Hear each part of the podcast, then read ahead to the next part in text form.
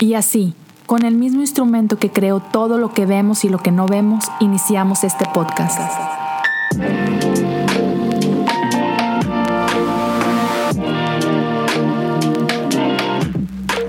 Bienvenidos a Cosas Comunes.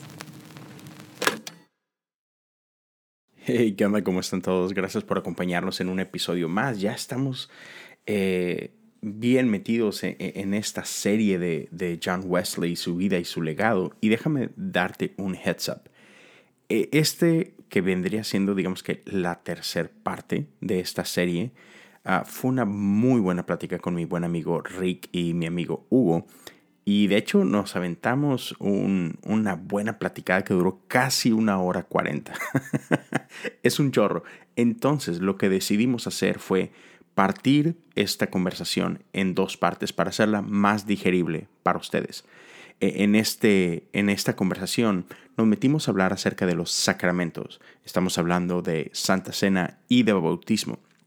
Entonces, otra vez, para hacerlo más ah, cómodo para ustedes, eh, el día de hoy va a salir la eh, primera parte de esta conversación donde nos enfocamos en Santa Cena y a continuación, la próxima semana, nos meteremos a hablar acerca de lo que viene siendo el bautismo. Es, fue, una práctica bastante enriquecedora, yo la disfruté mucho, entonces espero que tú la disfrutes también. Y, con eso dicho, te dejo con, con este que vendría siendo, si no me equivoco, el episodio 171, si no me equivoco, en donde nos enfocamos en, lo que es Santa Cena y 172 será donde nos enfocamos en el bautismo. Y déjame decirte esto, si empiezan a surgir dudas, si tienes cualquier tipo de pregunta, si te gustaría que habláramos de ciertos temas más que no hemos cubierto o, que los cubrimos y no quedaron claros, por favor, no lo dudes. Mándame un DM a, mi Instagram, Leo y con gusto empezamos a, checar esas dudas que pudiera haber por ahí o curiosidades o lo que ustedes me digan. Entonces, ya lo sabes, si tienes dudas de algo que ya hablamos y que no quedó muy claro y quieres saber más al respecto o si hay cosas que todavía no has escuchado y que tú has oído al respecto y dices, oye, me gustaría saber más de esto que no han platicado, igual, mándame mensaje directo, Leo Lozano HU y con gusto nos ponemos a cubrir estas cosas. Así que con eso dicho, los dejo con el episodio del día de hoy. Bienvenidos a un episodio más de Cosas Comunes y seguimos en esta serie ah, que comenzamos hace, esta es la tercera semana, donde hemos estado hablando de Wesley, metodismo y el día de hoy nos vamos a meter un poquito más de lleno ya en terrenos ah, quizá teológicos, doctrinales o más así. Entonces estoy emocionado y una vez más tengo conmigo a mis buenos amigos Hugo Almanza, Rick Santiago. ¿Cómo están, caballeros? Hola, hola. Hey, ¿qué tal? ¿Cómo están, muchachos? Pues bien, aquí emocionado de grabar. Teníamos ya ratito de no habernos podido conectar por diferentes situaciones. Este, pero listos, listos para echarle. Y hoy vamos a hablar de, de cosas bastante divertidas y este, espero que, que no sean polémicas, pero pues no sé. No, yo creo que no. Eh, no, creo que nadie se ofenda con esto. Este, no somos conciencia ni somos armadillo para que nadie nos, nos, nos, regañe ni nos deje de seguir cosas por el estilo. Entonces, creo que estamos bien. 100%. Aunque creo que me encantaría saber si alguien de por ahí le incomoda y nos deja de seguir. Ojalá me envíen un mensaje. Oye, te voy a dejar de seguir porque grabaste con Leo. Digo, para no volver a aceptar. Ojalá que, ojalá que no me pase, porque yo tengo como tres, cuatro seguidores nada más. Entonces me voy a quedar solo. Pero fíjate lo que dijo Rick. O sea, no, no es, no te voy a dejar de seguir por el tema. No, te voy a dejar de seguir por grabar con Leo. O sea, También. pues vamos a, vamos a hablar el día de hoy acerca de sacramentos. Va a ser una de las cosas de las que vamos a hablar. Entonces, ¿por qué no empezamos definiendo ¿qué rayos es un sacramento o qué es sacramentos? Hugo, por favor, tú que eres el, el viejito aquí entre nosotros, hablando de, de, no de edad, pero aunque también, pero siendo el que más tiempo tiene ser pastor. Ok. bueno, sacramento es una palabra que, que viene de, de En, la escritura no nos encontramos, en nuestras traducciones actuales no nos encontramos la palabra sacramento, pero nos encontramos la palabra misterio. Eh, entonces, el apóstol Pablo en, sus cartas menciona en varias ocasiones el misterio, el misterio que ha sido revelado, este, y, parece, ese es, el, origen ¿no? de, la, de la palabra. Este, sacramento, por supuesto, es un concepto, es, es todo un concepto eh, doctrinal. Nosotros, los, los evangélicos, los hijos de la Reforma, entendemos como sacramento a, las ceremonias o los, actos especiales que Cristo con su ejemplo eh, realizó e instruyó a sus discípulos y por lo tanto a la iglesia para que los realizáramos también.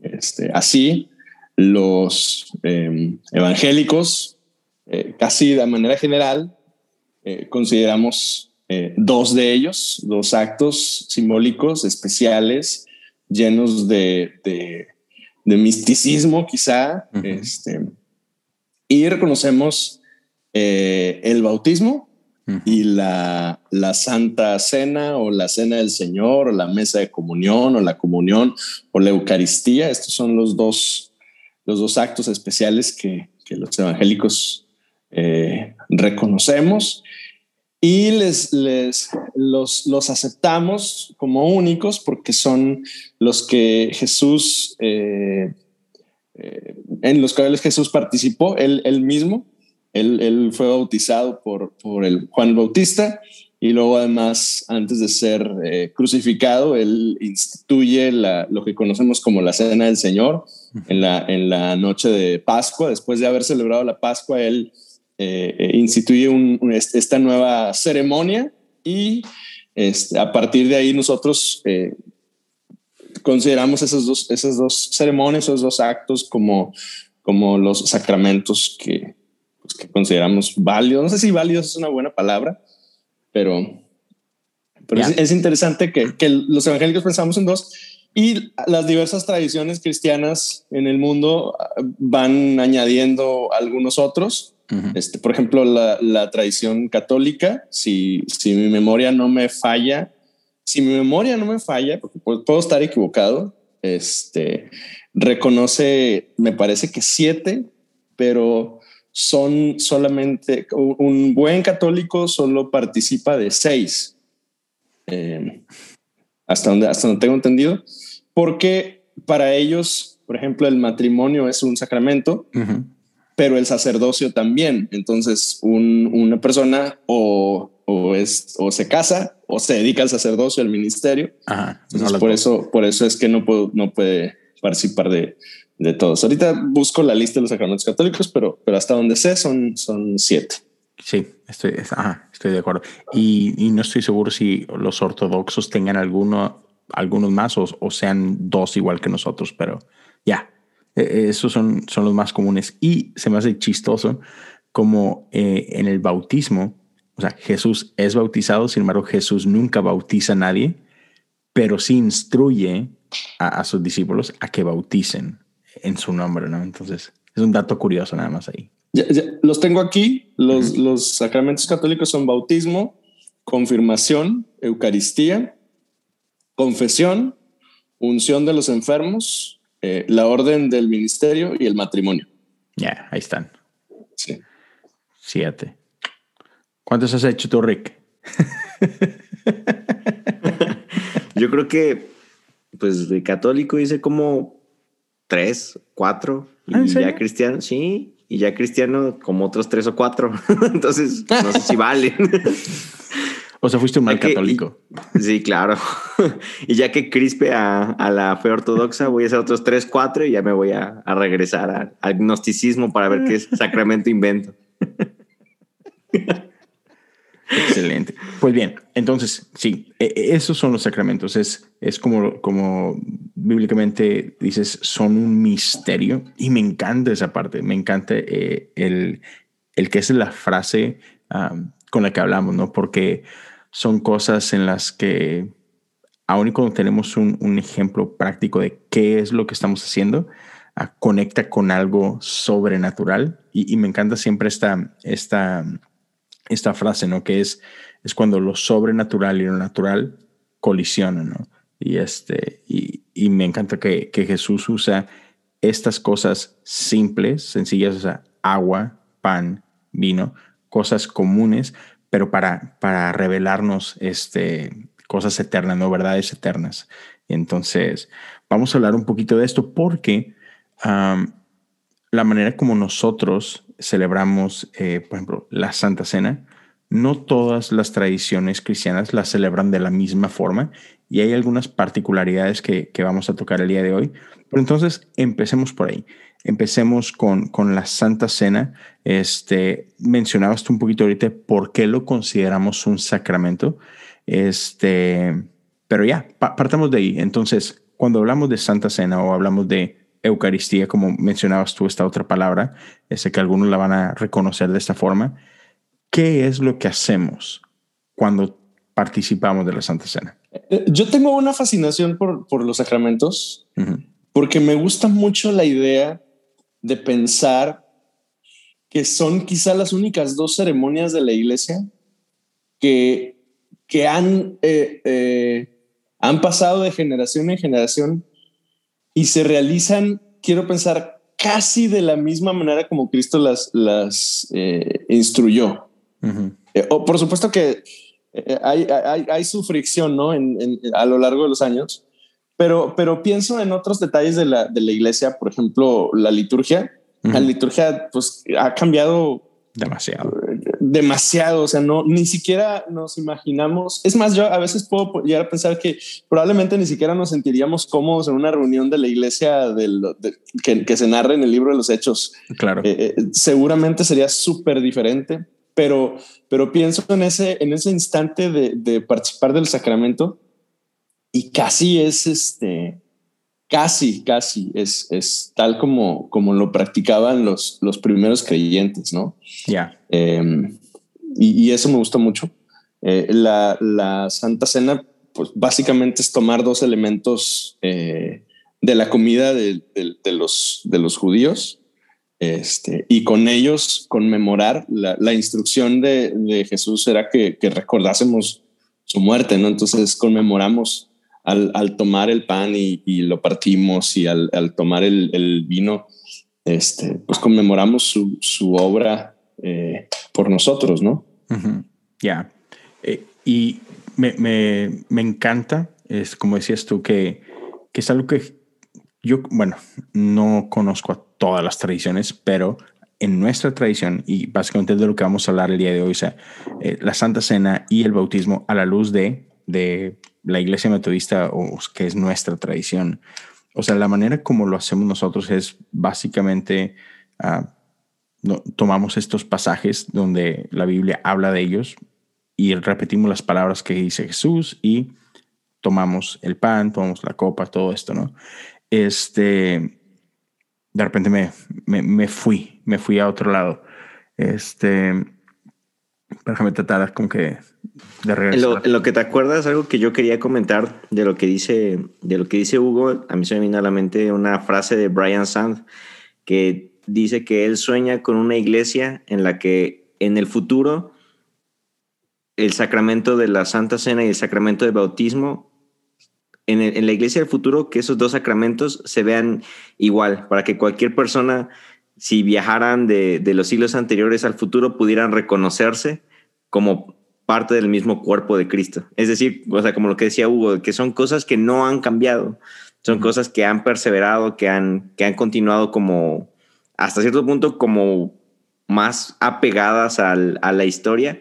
Y entonces me gusta también, como dice Brian Sand, yo sueño con una iglesia en donde esos sacramentos los pueda seguir reconociendo, aunque pasen 10, 20, 30, 40, 100, 200, 500 años por la importancia que tienen y por, el valor. También algo que me gusta es que la, la Iglesia Ortodoxa dice que la, la, Santa Cena es la, la, es la, mística y divina cena. Entonces me gusta cómo lo dice porque es la, la, cena, la cena mística, la gran cena mística, algo así es. y, y, me gusta porque al final de cuentas es donde Jesús nos dice, ok, yo les voy a dar de mi sangre, yo les voy a dar de mi cuerpo. Y entonces ahora sí estamos unidos y somos uno mismo y vamos a estar completamente unidos por la eternidad. No que a partir de ese momento pasó, sino que Él nos vino a enseñar algo que ya era una realidad, pero que no entendíamos y nos ejemplificó de una forma yo creo que increíble, que es la bebida y la comida, que también para los tiempos de los judíos creo que era como su idioma más natural, ¿no? Como comer, beber. yo entonces como que se me hace muy, muy interesante ese ejemplo que usa Jesús para podernos como que demostrar esa verdad, que al final de cuentas eso es como que el, el significado, el valor de los sacramentos, que nos revelan una verdad. No es, porque también creo que existía esa como confusión, o al menos a mí así me lo enseñaron, que es participas de la Santa Cena y a partir de ahora, entonces ya eres salvo de tus pecados. A partir de ahora, entonces ya se te perdonaron tus pecados. A partir de ahora, ya eres parte del cuerpo de Cristo. Y yo creo que lo que realmente nos viene a enseñar los sacramentos, y ahorita que estamos hablando de la Santa Cena, es, te vengo a ejemplificar lo que ya es, la realidad y la verdad que ya existe en cada uno de nosotros, que tú eres mi cuerpo, tú eres mi sangre, yo soy tu cuerpo, yo soy tu sangre, porque somos uno mismo. Entonces, es algo que yo quería como que ahorita aportar. Ahora sí, Leo, no sé si ya regresó. Me, me, me gusta un chorro esa parte. Este, y, y no, la verdad no, pues, sí, se me fue totalmente la onda, pero, eh, o sea, partiendo de ahí, ¿no? O sea, qué, qué increíble porque eh, en, en, esos dos sacramentos, uh, bautismo y, y, Santa Cena, nosotros como iglesia metodista tenemos una, un, una teología de mesa abierta, ¿no? Y contrasta con, con algunas otras tradiciones donde, donde solamente los miembros en plena comunión pueden participar de, ¿no? O sea, solamente si perteneces a esta iglesia, puedes participar de la Santa Cena, ¿no? Este, sin embargo, para nosotros es, no, no, no, es que esta no es la mesa de la iglesia local, esta no es la mesa de la, de la denominación, o sea, de la iglesia metodista, esta es la mesa del Señor y todos son bienvenidos a esta mesa, ¿no? Y me encanta eso porque para, mí es importante cómo refleja este, este evangelio inclusivo de, del Señor, ¿no? Como el reino no es para algunos, sino es para todos. Entonces somos invitados a ser parte de esta mesa, ¿no? Y hace poquito, ya ves que grabamos una conversación con, con el buen Julio acerca de, de la danza divina, ¿no? Y la danza divina está eh, al menos la portada del libro es esta escena, ¿no? Esta, esta comida donde la Trinidad está sentado a la mesa y, parte de, la belleza de la obra de arte de, de Rublev es que eh, en un espacio de, la pintura estaba un espejo en el cual tú te veías y lo que hacía esta obra de arte es que te incluía en esa mesa, participando con la Trinidad, ¿no? Y es básicamente lo que hace Jesús en, la Santa Cena, ¿no? O sea, otra vez, todos estamos invitados, todos somos parte de esta mesa, ¿no? Y otra vez, me encanta esa inclusividad, me encanta que niños pueden ser parte de esto, pecadores pueden ser parte de esto, santos son parte de eso, o sea, todos estamos invitados. Y dentro, de, dentro del orden de, de, este sacramento, hay una oportunidad para reconocer nuestro pecado. O sea, hay una parte de confesión, ¿no?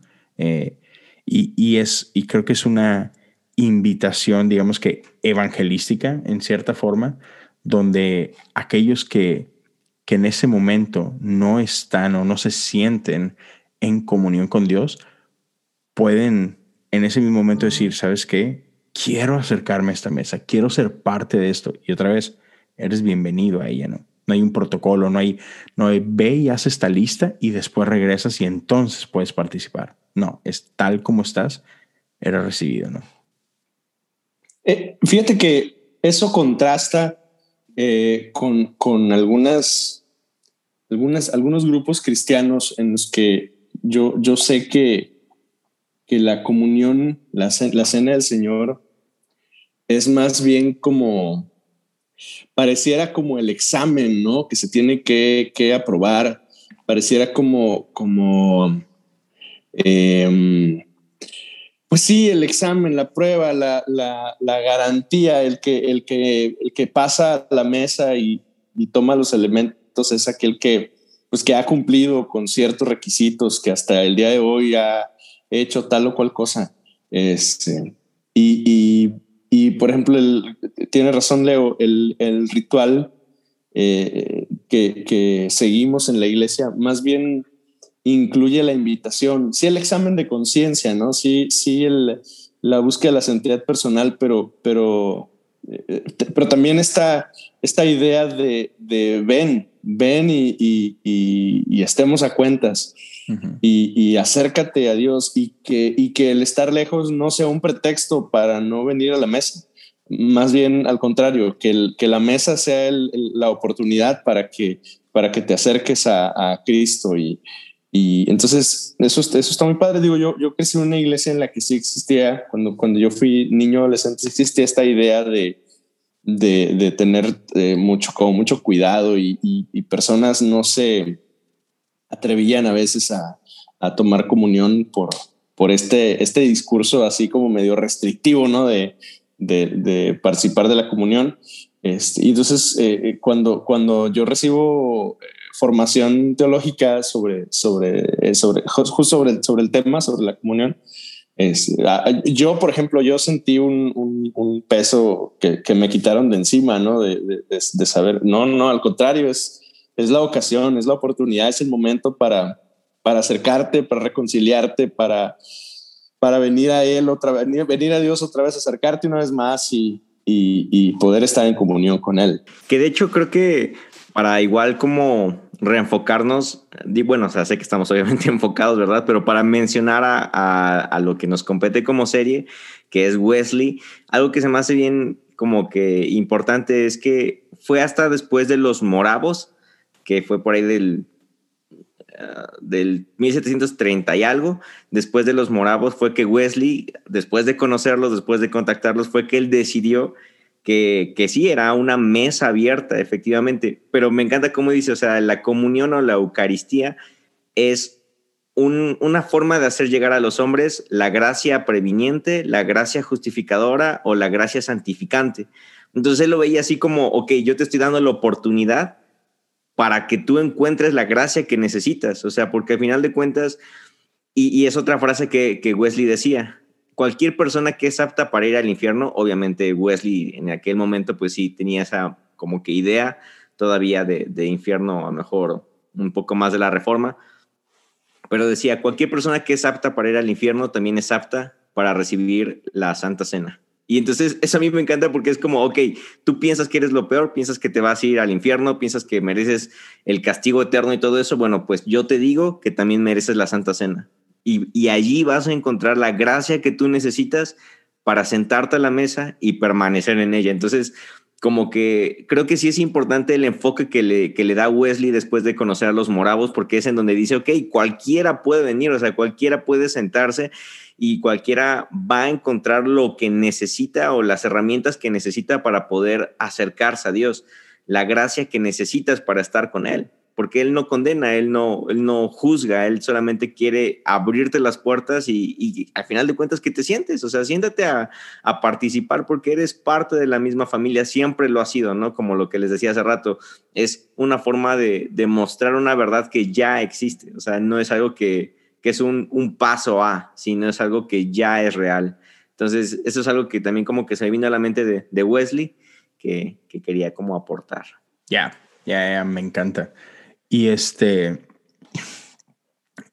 una de las cosas que, me encanta un chorro de, de, la palabra sacramento que, es utilizada, y, al principio uh, Hugo empezó a hablar de ella, ¿no? De, de, dónde viene la palabra. O sea, sí, bíblicamente eh, entendemos la palabra misterio, pero eh, el sacramento viene de, latín y significa promesa o juramento. Y una de las cosas que me gusta es que cuando recordamos eh, la Santa Cena, eh, en, cierta forma estamos recordando esta promesa de que Dios está en medio de nosotros, o sea, de que Dios está presente con nosotros, ¿no? O sea, no, simplemente recordamos un acto histórico de algo que pasó, sino que al, al, hacer esta remembranza, estamos recordando esta promesa de Dios, ¿no? Que, que, Jesús antes de ascender dijo, hey, yo voy a estar con ustedes hasta los fines del mundo, ¿no? Entonces, al tomar parte en esto, otra vez, e, es, es, este, este símbolo, ¿no? De esta promesa. Y me encanta porque cuando participamos de esto, de cuando participamos de, de los sacramentos en general, eh, e, es un acto en los que nuestra fe en Dios se ve fortalecida y se ve confirmada, ¿no? Entonces, creo que es algo, es algo padre. Y, voy a como que irme por acá, no sé si, si recuerde a alguien, eh, por qué en algún punto, no, no sé en las diferentes, si la gente que nos está escuchando, no sé si celebren Santa Cena todos los domingos o la celebren una vez al mes, o, incluso más esporádicamente en algunos casos. Pero si, si algo, algo a mí me encantaría es poderlo hacer todos los, cada servicio que haya Santa Cena. Eso, eso sería mi ideal. Pero al menos ahorita eh, en la tradición de, de, mi congregación se hace una vez al mes. Quiero pensar que Hugo es muy parecido. Este, pero una de las ideas de, de, de este sacramento es que era algo central en, la vida de la iglesia. O sea, esto se hacía cada que se reunían. Cada que, que, que la iglesia se reunía, tenían y, y este, participaban de este sacramento. Porque es, es así como que este es el Evangelio, esta es la, las, estas son las buenas nuevas. Y, y siempre era un elemento central de todo servicio. Eh, y no sé si tú te acuerdas de esta historia, ¿por qué se empezó a hacer una vez al mes y no todos los, los cultos? Ayúdame. Eh, si no me equivoco, y, y Rick, tú siempre tienes datos así como que bien, bien, bien curiosos, pero yo lo que recuerdo, alguien me llegó a, contar esta historia, es que, otra vez, la Santa Cena era costumbre que se, se hacía todos todos los tiempos. Ando, ando bien mal el día de hoy se hacía todas las semanas, cada que había servicio. Pero hubo una ocasión que hubo una crisis, ¿no? y no me acuerdo si esto fue en Estados Unidos o fue en Europa, pero había una crisis y no había recursos para hacerlo semana a semana. O sea, no había suficiente vino, no había suficiente pan como para hacerlo algo continuo. Y fue en ese tiempo que se, se, se hizo este cambio y así, ok, vamos a hacer un esfuerzo y aunque sea una vez al mes, vamos a, hacer esto, ¿no? Y, listo. Y después, o sea, pasó la crisis, pasó el tiempo, pero como que ya se, había quedado en el ritmo de la iglesia de hacerlo así una vez al mes. Y por eso hasta la fecha muchas iglesias lo siguen haciendo de esta forma. Este, y, podemos ver cómo en la práctica hay un chorro de, de diferencias, ¿no? Hay quienes usan un pan tal cual, o sea, un gran pan que parten. Hay quienes usan estas galletitas y estas copitas así minis donde viene todo y que odio esas cosas. Este, pero, pero hay, hay también a la hora de, llevar la, la práctica, no sé cómo lo hagan ustedes, Hugo, pero yo he visto dos formas de hacer esto. Una donde tienes el pan y gente pasa y toma un pedazo del pan y luego ese, lo meten en la copa. Y hay quienes, ¿no? Quienes tienen su mano extendida y eh, el presbítero que está llevando a cabo la ceremonia toma un pedazo y te lo entrega. ¿Cuáles, ¿Cuáles son ustedes? Híjole, este, es un momento difícil para eso. Este, ya, sí, lo sé, lo sé. Em, Hablando fuera de COVID, obviamente. Sí, sí, claro. Em, nosotros en, en la ah, denominacionalmente la recomendación es eh, en nuestras iglesias, en las iglesias metodistas tenemos mesa de comunión. Eh, normalmente es parte, una iglesia metodista tradicional, o sea, una iglesia metodista, metodista normal en, en, México, eh, parte del, del, del, mobiliario del altar es el, el, púlpito, el atril y, el, y la mesa de la comunión. Entonces, en la mesa de comunión se sirve, se sirve este, tanto pan y, vino. Eh, depende de la, eh, tradición en la iglesia, si, este, cada quien este, pasa. En el caso de nuestra iglesia, por ejemplo, eh, no somos una iglesia como tan convencional. En nuestro caso, este, consagramos los elementos y, y, de hecho son los administradores, el liderazgo de la iglesia son quienes este, comparten los, los elementos con, con, los miembros de la iglesia. Este, es, el caso nuestro. Rick, ¿cómo te ha tocado verlo a ti? Yo he experimentado un montón de formas de, de, de, pasar la comunión. La verdad es que, por ejemplo, eh, cuando estuve en la iglesia católica y pues era pasar, formarte para que te dieran la, la hostia.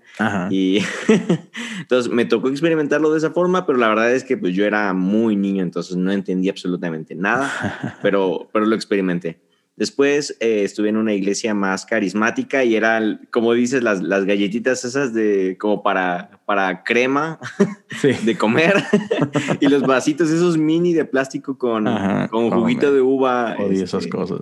Sí, también, también me tocó mucho tiempo después en otra iglesia que fue una de las que más, la verdad, me gustó por lo que, por lo que simbolizaba, cómo lo, lo explicaba el pastor, que era todos tenían su, su copita con, con, jugo de uva o con vino. Algunas veces, incluso eso también me gustaba, que algunas veces la comunión la hacían con vino, o sea, un vino, pues a lo mejor no caro, ¿verdad? Pero vino, vino. Decía el, decía el pastor que era para como para aperturar un poco más la conciencia de personas, o sea, que el vino no era malo. Entonces decidía, ok, yo sí voy a dar vino y también jugo de uva. Los que no quieran vino, aquí va a haber jugo de uva, pero los que quieran vino, va a haber vino en la iglesia. Entonces, eso también es como que un tema interesante que, que a lo mejor podríamos luego hablar. Y este, y haz de cuenta que lo repartían, cada, cada persona lo tomaba de cestos, el pan y demás, pero lo que más me gustaba es que tú tú tenías que ir con alguien, obviamente tú sin probarlo, tú sin, o sea, tú lo tenías, tenías que ir con alguien y compartirlo. Entonces, por ejemplo, yo tenía la copa, yo tenía el pan, iba contigo, Leo, y te decía, ok, Leo, aquí está la copa, aquí está el pan, participa de, la cena del Señor. O sea, yo te hacía a ti. O sea, no era precisamente un pastor, no era un mujer, no era nadie. O sea, era como, ok, yo somos familia, o sea, somos amigos, somos personas al final de cuentas íntimas, entonces yo te, yo te doy a ti mi vino, yo te doy a ti mi pan, y alguien iba y me lo daba a mí, y así, entonces como que se hacía un revoltijo, eso sí, y había personas que decían, mira, nada, y me dio, y, tenían que ir a pedir, pero, pero bueno, era muy bonito, o sea, era un momento de comunión muy bonita, porque al final de cuentas reflejaba lo que era la comunión, una comunión como familia, un tiempo familiar, un tiempo de, decir, ok, somos parte del mismo cuerpo. Y después, en, en otras ocasiones, eh, cuando me tocó estar como eh, bueno, me tocó ir a algunas misiones en, la sierra de, Oaxaca y cosas así. Me acuerdo que no había nada para hacer la, comunión. Y entonces a mí me pidieron, oye, necesitamos que, se organice una comunión. entonces yo lo que les dije fue, ¿qué nos impide hacer la comunión? Y decía, pues no tenemos jugo de uva, no tenemos este pan, nada. Entonces yo dije, ok, ¿qué es la comunión? Pues simplemente una mesa y compartir y comer. Entonces todos nos sentamos en, en, lo que había, había huevito, frijoles, este, había Coca-Cola. Entonces todos se sentaron y yo les dije, ok, vamos a hacer el sacramento de la comunión y todos se me quedaron viendo como que este tipo algo ya se, algo ya se fumó. Y yo les dije, al final de cuentas, la comunión o el sacramento es hacer de un momento algo santo porque eso es sacro, no santo y santo de apartado. Entonces vamos a hacer santo este momento, vamos a orar los unos por los otros, vamos a, este huevito con frijoles ahora es el cuerpo de Cristo, esta Coca-Cola, este jugo, lo que tengamos, esta agua simple es la sangre. Al final de cuentas se trata de conmemorar y de recordar que Jesús y nosotros somos uno mismo. Y así fue como hice esa, esa aquella cena del Señor Luego de ahí ya no me volvieron a llevar a las misiones. Pero la verdad es que también yo lo disfruté mucho. O sea, y a lo mejor va a haber personas que me escuchen que, que ahí es donde me pueden dejar de seguir. Si alguien lo está escuchando, es el buen momento de darme un follow. Pero si no, yo de verdad les invito a eso. Al final de cuentas, tú puedes hacer el sacramento en tu casa comiendo hot cakes, comiendo lo que quieras, porque simplemente es hacer santo un momento de comer para recordar quiénes somos como cuerpo de Cristo y qué es lo que hizo Jesús por nosotros en aquella cena, ah, en aquella gran cena misteriosa. E, eso está padrísimo porque abre un debate bien interesante.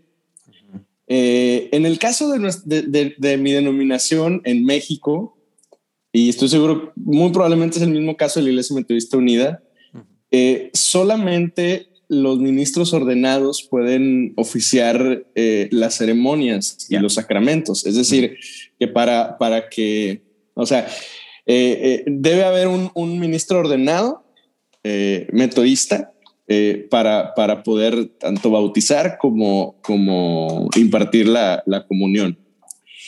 y entonces, que lo interesante es que de alguna manera choca con, con, con esta idea del de, laicismo y, el, y el, en, cierta manera, ¿no? Con, con, la esencia wesleyana, pero, pero bueno. Eh, y entonces se, se, viene, digo, no, no, puedo no mencionarlo, ¿no? Se viene esta, esta temporada sin, sin, sin eh, reuniones formales de iglesia, pero en el caso, por ejemplo, de, de mi denominación, sin una mm, discusión al respecto, sin una, una postura oficial por parte de las autoridades de la iglesia.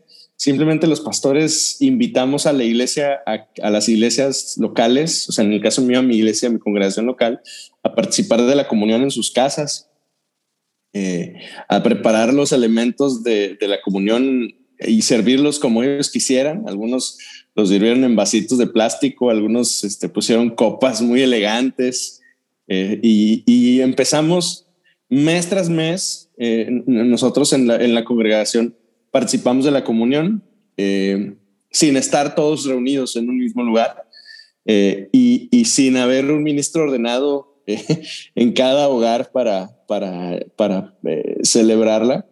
Entonces, no hubo no hubo hasta, hasta ahorita, y, a mí me sorprendió mucho eso aquí en México, que hasta ahorita no ha habido una postura oficial por parte de los obispos o de las autoridades de la iglesia al respecto, como que nos, nos dieron mucha libertad de hacerlo. No sé si, no sé si pasó lo mismo en, en, la Iglesia Metodista Unida, Leo. Eh, eh, nosotros simplemente lo tomamos como algo natural. Ok, no estamos en la iglesia, pues entonces en las casas y, cada quien, yo eh, charlé con un, un buen amigo metodista de toda su vida y él me decía algo muy interesante, dice, él, yo, decía mi amigo, participamos de la comunión en casa, mi esposa, mi hija y yo, somos tres en casa.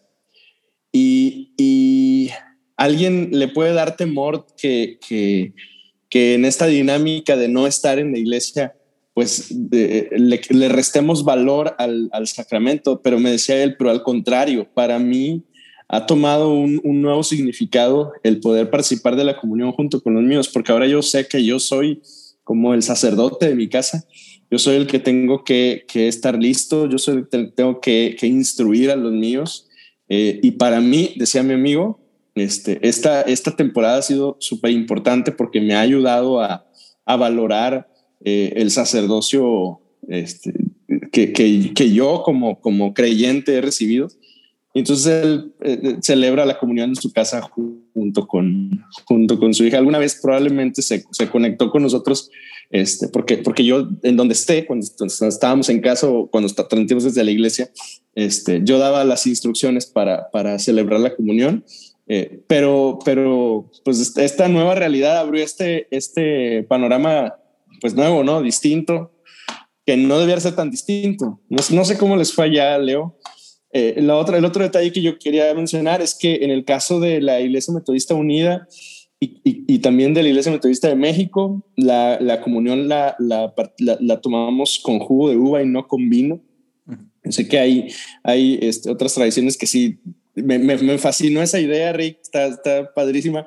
No sé si sea funcional en mi congregación por, por, por, cuestiones de conciencia, este, pero, pero en el caso nuestro, como que la, la, la, postura como formal oficial es que se, se, se tome con jugo de uva.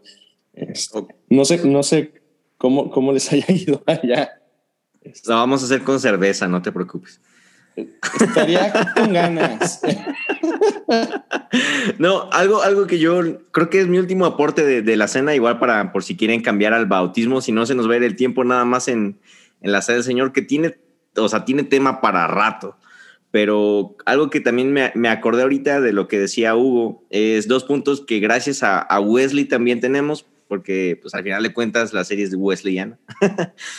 se, me, se me acordé de que de lo que decías, ¿no? El, el laicado, o sea, Wesley da la apertura a, decir, ok, cualquier persona puede, es mesa abierta y cualquier persona puede hacerlo. Y, y, me encanta porque hay una carta que es carta a un católico romano que escribe cuando, cuando está en, en los diarios de Wesley, hay una que es correspondencia con un católico romano. Y Wesley le dice a este católico romano, dice, muchos, muchos protestantes se molestarían conmigo por, por decirte esto que te voy a decir. Y es más, muchos otros se enojarían conmigo por el simple hecho de escribirte. Dice, pero yo solo quiero invitarte a que estés en donde estés, por favor participes de la Eucaristía, porque eso es lo que nos hace parte del mismo cuerpo de Cristo. Y entonces, o sea, obviamente lo estoy parafraseando, pero más o menos es lo que Wesley le escribe a este católico romano, que nunca menciona en la correspondencia su nombre, no sabemos quién fue a quién le estaba escribiendo, pero también nos muestra otro punto importante que es el ecumenismo, que de una u otra forma Wesley también tenía dentro de sus puertas abiertas, o sea, porque en aquel tiempo pues era como blasfemia, herejía, ¿no? Arminianos por un lado, anglicanos por otro, católicos romanos otros, todos odiaban, todos y así, pero Wesley siempre mostrando esa apertura a decir, o sea, no importa si eres católico romano, no importa si eres arminiano, no importa si eres calvinista, no importa si eres anglicano, al final de cuentas todos merecemos y debemos participar de la Eucaristía porque es lo que nos une al cuerpo de Cristo. Entonces, como que también es algo, es algo bonito que hoy en día siento que también nos hace falta, porque es como de, no, pues yo no estoy cerca de ninguna iglesia cristiana, ¿en dónde voy a participar? Pues métete a una iglesia católica si quieres y ahí participa de la Eucaristía, no hay problema, no te están dando un demonio en la hostia o cosas así. o sea, y como que existe aún ese miedo de, no, pues si yo soy cristiano, o es más, si yo soy de esta iglesia, tengo que hacer la comunión en mi iglesia, en ninguna otra. Y siento que algo que también nos regala el, wesleyanismo es ese, el decir, o sea, ser ecuménicos, ser uh, de mesa abierta y decir no importa dónde, cómo, cuándo, con quién, a qué hora, pero participa de, porque al final de cuentas te ayuda a regresar a esa idea original de estamos unidos en Cristo. Y ya, creo que es mi, mi último aporte del tema, menos que salga algo, algo sí. más. Y, y, fíjate que ese es precisamente el por qué es mesa abierta, por, por esta idea de, de ecumenismo que, que, tú estás hablando, que, que, está muy como que engranado en el ADN de, de, la iglesia metodista, ¿no? Y este, de ahí que todos pueden participar, incluso eh, eso, eso de mesa abierta o este ecumenismo se traslada también al bautismo. O sea, porque contrario a muchas tradiciones, igual, la, iglesia metodista recibe, aprueba, este, no, no importa dónde hayas bautizado. Entonces, hay muchas iglesias que dicen, no, no, no, este, ¿te has bautizado? Sí, yo cuando era chiquito. No, pero ¿te has bautizado aquí? No, pues aquí no. Ah, ok, necesitas bautizarte. O sea, usan esto de bautismo como, como su manera de hacer su membresía, ¿no? Es para que seas parte de esta iglesia, te tienes que bautizar aquí. Y la iglesia metodista no hace eso. La iglesia metodista reconoce tu bautismo aún y venga de otra iglesia, de otra tradición incluso. Y el único, la única condicional, por llamarlo de una forma, es que eh, este bautismo de, de, de donde sea que haya venido, tiene que venir de una tradición que sí, digamos que, que, reconozca eh, lo que viene siendo el, credo apostólico. O sea, si tu fe, ya sea católico, bautista, lo que sea, si creen esto que nosotros creemos, o sea, ¿y qué, qué es lo que distingue a, a, las iglesias que se hacen llamar cristianas? Es de que todas las 33 mil denominaciones que existen hoy tenemos esto en común. Compartimos el credo apostólico. Eso es lo que nos hace ser parte de la iglesia universal. Entonces, mientras eh, tu tradición cree en el credo apostólico, entonces venga. Entonces, por ejemplo, aceptamos o reconocemos bautismos de todos lados, menos de um, la Iglesia de los Santos de los Últimos Días, Testigos de Jehová. Eh, mormones, tampoco. O sea, creo que si no me equivoco, esas son las únicas dos que básicamente no reconocemos. Si te bautizaste en una iglesia bautista, pentecostal, asambleas, iglesia católica, eh, luteranos, etcétera, eres bienvenido y no necesitas volverte a, bautizar porque parte de esto que es la gracia previniente, gracia justificadora, gracia, gracia santificadora, es que entendemos que Dios viene trabajando en tu vida incluso desde mucho antes que tú reconozcas que Dios está trabajando en tu vida. ¿no? Y es algo que me encanta de, de la tradición metodista.